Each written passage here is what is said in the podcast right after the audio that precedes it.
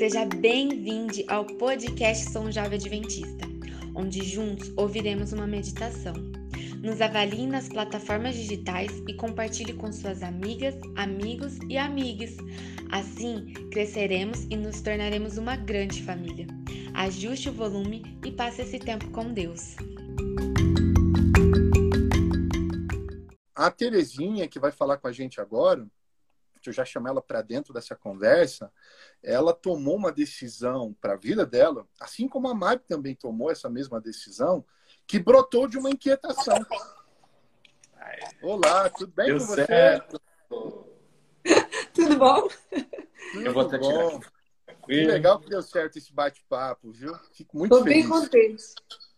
Terezinha, eu, a gente estava aqui conversando é, e tentando falar um pouquinho sobre inquietação e sobre rebeldia, e estava discutindo um pouquinho sobre as causas da inquietação e a, e a aparente realidade de uma inquietação necessária, principalmente quando a gente olha para o mundo e percebe que o mundo, o mundo ele não está da melhor forma que deveria estar.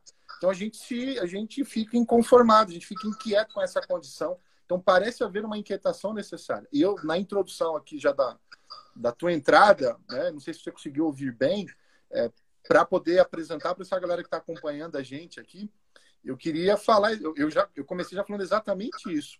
É, você, de uma certa maneira, por uma inquietação, tomou uma decisão importante na vida que parece ter mudado completamente aí o teu cenário, que inclusive facilita a explicação para dizer quem você é e de onde você fala e, e, aí talvez o pessoal vai entender que talvez alguém inquieta tomou um, um, em um momento da vida, decidiu por algo e hoje está onde você está. E eu já te agradeço por participar, mas fala aí, o que levou Terezinha Barbalho, né, ser o que é, estar onde está, para a galera que ainda não te conhece, para a galera que está acompanhando essa live aqui da Nova Semente. Seja bem-vinda mais uma vez. Ah, obrigada, pastor. É, eu Bom, então vamos lá. A inquietação foi enorme na minha vida. Só mesmo muita. Nossa, estou amando. Eu consegui pegar um pouquinho. Desculpa estar tá caindo de paraquedas para aqueles que não me conhecem. Eu estou falando dos Estados Unidos. Eu estou aqui na cidade de Silver Spring. Para quem não sabe, a cidade de Silver Spring é aquela cidade onde está a nossa conferência geral mundial, né? O nosso quartel-general. E, e, aliás, eu estou a 15 minutos daqui. Eu estou na minha igreja aqui, na igreja que é em Silver Spring Downtown. Então, eu vou, vou andando para o calçadão. É, eu estou no meu escritório aqui da igreja e eu sou a pastora dessa igreja. então... Calma aí, calma aí, calma aí, Terezinha, para tudo. Que notícia é essa? Você é pastora de igreja, é isso mesmo? Sou, sou. Já tem. É, eu sou pastora da Igreja Adventista do Sétimo Dia por 17 anos, aqui nos Estados Unidos. Eu pastoreei é, uma igreja em New Jersey, é, em Newark, lá pertinho de Nova York, por cinco anos e meio. Depois eu fui para Richmond, mais cinco anos. Depois eu fui, a, a associação me mandou para ir fazer meu mestrado na Andrews. Eu fui fazer, voltei, eles me chamaram para cá. E eu estou aqui em Washington, estou do ladinho aqui. A minha igreja aqui está a 15 minutos da Casa Branca, é tudo bem, eu estou no meio da muvuca. Está bem no centro do vulcão. Bem no aí. centro das coisas, é, é bem central. E, e eu estou aqui, trabalho aqui. Nesta igreja eu tô, vou completar quatro anos só. Mas estamos aqui trabalhando. Eu sou casada, tenho meu marido, Zeli, maridão maravilhoso. Tenho a minha filha, uma filha só, eu tenho a Rafaela. Então, é isso. É, eu, eu sou isso aí. E a minha inquietação, nossa, eu, eu amei, amei isso que o pastor falou, porque a gente tem que. Tem, a inquietação, por um lado, eu acho que vocês falaram sobre isso. Na verdade, eu vim no carro, eu vim dirigindo, porque aqui eu estou esperando, meu, meu culto vai começar já já, né? E a gente não está tendo escola sabatina no sábado, a gente está fazendo sexta-feira, então por isso que eu estou aqui disponível, mas eu vim dirigindo e eu peguei um pouquinho da live de vocês, que eu falei, eu não quero cair de paraquedas lá, né? Então deixa eu pegar um pouquinho. Mas você sabe, no caminho, conexão e tudo mais, então eu não, não pude pegar muito, mas eu ouvi vocês assim falando coisas que eu falei, uau, é, é, é muito, muito, muito tudo a ver, sabe? Tudo, tudo a ver. E principalmente essa questão agora que vocês levantaram da inquietação, a gente tem que ser inquieto. E é o que a Mari, vocês têm falado. Tem a inquietação positiva, ela é bíblica. Não, não vos conformeis, né? Eu, eu chamaria de inconformismo. né? É o inconformismo. Nossa, eu tenho até um estudo sobre inconformismo e eu falo para a igreja, tem que ficar inconformado, né? Mas é o inconformismo com, as, com o mundo. É o inconformismo, como vocês falaram, com olhar para a esquina. Eu estou aqui, eu estou a, a quadras do calçadão aqui de Silver Spring. Eu não posso me conformar que eu vejo né, em ver as pessoas aqui no meu calçadão comigo a, a, quadras de lá e que elas, muitos estão lá, eu tenho, você sabe, em, em, centros de cidade você tem de tudo, e é uma cidade, aliás, bastante diversa aqui, Silver Spring, uh, muita diversidade de raças, de culturas, de, de status social, entende? Então a gente encontra de tudo, você encontra pessoas assim de business aqui nos seus ternos e gravatas e tudo, e você tem o homeless, você tem o mendigo, né? Tudo aqui. O que eu amo, eu adoro essa diversidade, eu gosto de trabalhar com isso. Mas eu, eu vou ficar conformada de só olhar e falar que linda diversidade. Eu não posso, eu tenho que ficar inconformada de que muitos deles, infelizmente, na maioria aqui no meu caso, que é, né, é uma comunidade mais secularizada e tudo mais. Então, muitos deles não conhecem Jesus, não têm esperança que, que a gente tem. É, eu, eu, agora, agora, just, uh, uh, há poucas semanas atrás, eu perdi a minha cunhada no Brasil. Ela faleceu, minha idade, portanto, super jovem. Ela faleceu no Brasil e a gente ainda tá, sabe, com aquela dor e tudo mais. Porém, eu falava com meu marido, é, é, era irmã do meu marido. E eu falava para ele: eu não sei como as pessoas vivem sem Deus, sem essa esperança que a gente tem. Eu não entendo como que, que dá para se viver assim. Porque eu penso: não tem como.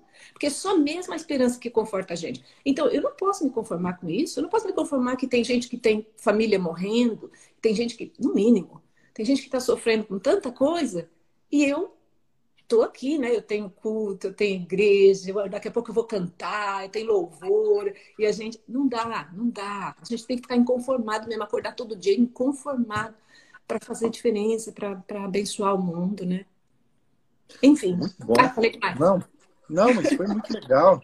Eu, eu gosto muito de ouvir essas questões que, que dizem respeito a essa, essa necessidade de saber ver, de saber enxergar o que está à volta. Né?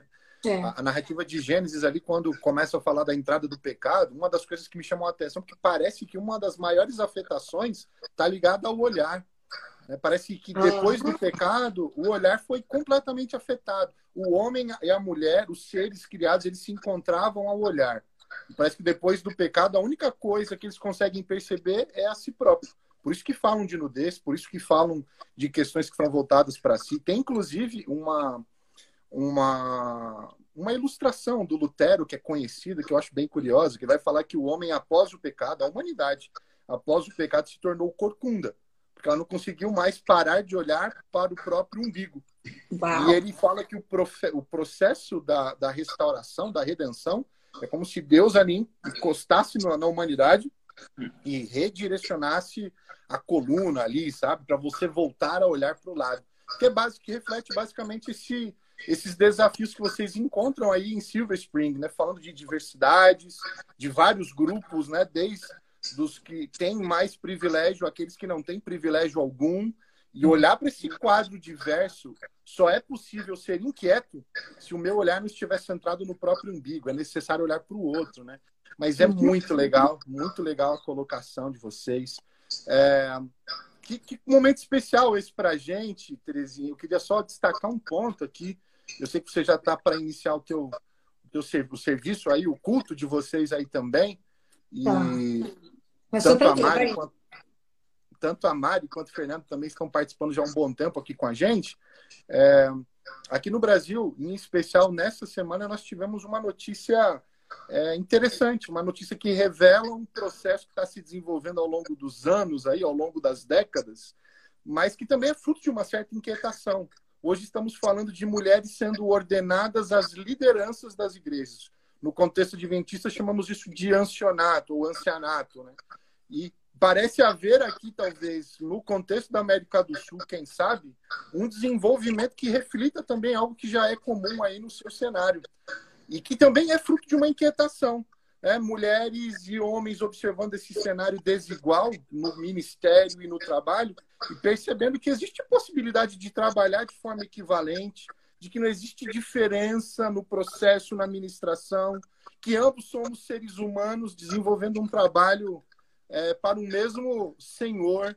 E, e eu gosto de olhar para esse cenário e ter você aqui conosco hoje é muito emblemático, principalmente para esse contexto dessa semana, porque você é a materialização de algo que a gente está almejando. E, e, a Mari, que está aqui ao lado, a Mari é alguém que está se formando em teologia. Olha só que cenário interessante, né? Então, assim, que as nossas inquietações elas continuem. Porque talvez o ideal hoje ele está mais a lá Silver Spring, mas enquanto não chega, né, esses trabalhos por aqui eles continuam. Que é um trabalho que trata de equivalência, é um trabalho que trata de igualdade, é um trabalho que fala sobre reconhecimento e, e, e, e dignidade e reconhecimento de valores de trabalhos executados e tudo mais. Então, assim, é só um ponto para destacar. Acho que seria bem legal se a gente pudesse remarcar uma conversa em momentos assim mais é, mais tranquilos para poder falar especificamente sobre isso. Mas Pronto. ouvindo agora os três, então, para a gente encerrar, é, levando em conta que essa live já está chegando aí a quase uma hora de transmissão, e tem uma galera insistente aí acompanhando com a gente, é, todos vocês estudaram o guia de estudos da semana, e eu imagino que todos vocês tiveram ou extraíram desse estudo uma lição importante para a própria vida. Seria legal ouvir de vocês aí um fechamento, assim, qual foi o ponto principal aí, talvez o ponto mais relevante desse estudo, a gente já encerrar e deixar todos vocês aí livres aí para o restante da agenda aí desse sábado. A principal lição, algo que vocês gostariam de compartilhar com a galera que está acompanhando a gente aí. Um, eu acho que eu, eu resumiria, talvez até puxando um contraponto, um paradoxo, é, que tem muito a ver com o que vocês comentaram sobre essa questão de, de onde vem a inquietação e para onde ela está voltada. E, e eu lembrei que eu não falei isso anteriormente, mas eu vejo também que é muito importante é, eu começar a ser inquieto com o meu pensamento, com a minha opinião. Porque às vezes o meu pensamento, quase sempre o meu pensamento e a minha opinião eles são tendenciosos para um lado, para o outro, para aquilo que eu aprendi a vida toda, para aquilo que né, eu penso que pode ser ou pode não ser. E todos estamos sujeitos a termos né, um, um olhar que está centrado em si, né, que está sendo egoísta. Mas às vezes a gente precisa voltar o olhar para si para questionar, né, para ser inquietos com a nossa própria nosso próprio posicionamento né? Para que a gente seja realmente conhecido, né? porque Deus ele conhece a gente, ele sabe o propósito do nosso coração, mas às, às vezes a gente não sabe. Às vezes a gente age de forma imatura, de forma ingênua, inocente, por realmente falta de conhecimento e, e às vezes outras pessoas acabam sendo prejudicadas no processo, né? E eu vejo que muitas vezes a nossa rebeldia com relação a Deus ou com relação a qualquer outra é, né, pessoa, igreja, grupo, pode vir disso. Então eu acho que eu levo muito para mim a ideia de que eu sempre preciso analisar o meu próprio coração. E eu acho que isso vai me ajudar a ter uma inquietação ou um inconformismo bem direcionado. Porque eu vou estar olhando para mim mesmo, questionando: será que realmente isso que eu penso está de acordo com o coração de Deus? E aí eu vou ser capaz de realmente enxergar as coisas né, mais alinhado com a perspectiva dele e você capaz de saber, não, isso aqui realmente precisa ser mudado. Não, isso aqui está de acordo com o coração de Deus, eu acho que a gente tem que continuar por aqui. E a gente vai desenvolvendo essa maturidade espiritual, né? É, principalmente, eu acho que começa com uma análise diária, né? Um exercício constante de avaliação, de humildade, principalmente sempre. É, e sempre buscar estar conhecendo, aprendendo uns com os outros. Muito bom. Inquietação pessoal, né? Muito legal. Pastor Fernando, qual ponto você destacaria aí como o grande, Não, eu, grande eu concordo, da semana? Eu concordo com tudo que a Mari falou, vou concordar com tudo que a pastora Terezinha falar, mas eu não posso deixar de convidar a todos que estão acompanhando para assistir um programa que a gente preparou com muito carinho é, pelo portal Conteste. E aí o perfil, né, a página no Instagram é arroba portal underline conteste. Conteste. C-O-N-T-E-X-T. Conteste.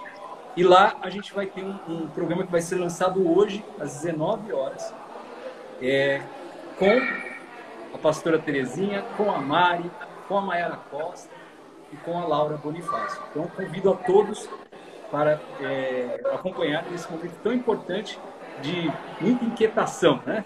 Mas que a gente está sentindo a condição de Deus aí. Então, eu queria deixar Muito esse bom. recado aí. E pastora Terezinha, aquelas palavras de fechamento que já foram tão, já foram tão bem colocadas aí na primeira fala, mas te ouvir é sempre bom. Vamos lá. Que bom, obrigada, pastor. Eu tô até com vergonha porque eu, eu entro, entrei no trem e quis, quero sentar na janelinha. Então eu cheguei tão no final e ainda vou, mas eu preciso falar isso aí que eu, que eu vi nessa lição, sabe? Eu, eu, além de tudo, tudo que a gente falou, que vocês falaram, maravilha. Eu, o meu ponto para minha vida, eu vi Deus e como Deus, ele se permitiu, ele se tornou vulnerável que ele não é mas ele se fez vulnerável. Ele não, ele não precisava. Por exemplo, ele deixou Moisés dar lição de moral nele. Sabe? Eu, ame, eu amo isso. Ele deixou o povo pedir as codornizes, a comida, a carne. E aí, tá bom, você pediu, toma, eu te dou. Tudo bem, teve, teve também lições e teve a, a severidade dele tudo mais. Mas meu ponto agora é o, é o amor dele tão grande. E ainda ele revelou, Coríntios falou, né? Essas coisas aconteceram com eles e também foram reveladas aqui, Paulo fala, para que vocês aprendam. Então, eu queria só falar que Deus maravilhoso que a gente tem, que ele se faz vulnerável. Ele, sinceramente, se eu fosse ele, eu pegava essa história das codornizes e tudo mais, para começar, eu nem atenderia o povo. Eu falava assim: ó, oh, gente, me poupe. Vocês estão, sabe? Vocês esqueceram tudo, fica aí. Pronto. Outra coisa, Moisés, é, eu, eu não ia jogar com Moisés, porque Deus não queria destruir o povo. Deus estava ensinando Moisés. Então, ele poderia não ter feito tudo isso. E ainda ele vai, olha como ele é lindo, revela. Aí, quem não conhece pode ver assim e falar: nossa, mas Moisés está dando uma lição de moral em Deus, pedindo isso. Olha o povo pedindo, Deus está quase que indo na, é, é, no passo do povo. Sabe? E, no entanto, é puro amor. Ele podia ter feito tudo como ele queria, mas ele faz porque ele quer que a gente seja salvo, quer ensinar, quer resgatar. Resgatou eles lá resgata a gente aqui. é só isso, eu quero louvar, louvar esse Deus maravilhoso que a gente tem, que, que cuida disso tudo, que se, se vulnerabiliza, tá certo isso aí falar? Acho que tá, né? Se, se torna vulnerável é, para poder ensinar a gente as lições lindas de inconformismo, conformismo e tudo que a gente precisa aprender. Ótimo, maravilha, né? E, e é lindo pensar que Moisés, quando vê a Deus, as, as primeiras palavras destacadas estão ligadas diretamente com isso, né? O Senhor é longânimo, é misericordioso, né?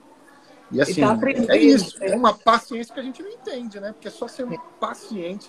Deus se joga nas relações de uma forma que a gente não entende. Ele é Deus, mas ainda assim se permite relacionar a nosso nível. É, nosso é, é muito amor para se destacar. Queridos, muito, muito obrigado pela participação. É, essa live aqui, alguns estão perguntando, as lives do Convívio, elas ficam salvas até o domingo depois elas saem ali do ar, então dá para assistir um pouco depois também. E logo mais aí, tenham aí a atividade hoje, melhor, uma, uma, um conselho, ou melhor, uma dica né, de vídeo aí para ser assistido, de programa para ser assistido do Portal Conteste, já está aqui escrito também nos comentários. E é isso aí. A Mari está aí, dá para seguir a Mari nas redes, a pastora Terezinha também. E que Deus continue produzindo em nossos corações essa inquietação necessária e, ao mesmo tempo, confirmando aquela paz de sempre para todos nós. Um grande abraço a todos vocês. Que Deus abençoe o sábado.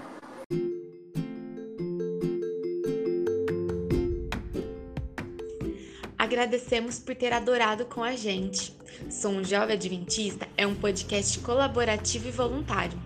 Beijos e até o próximo episódio.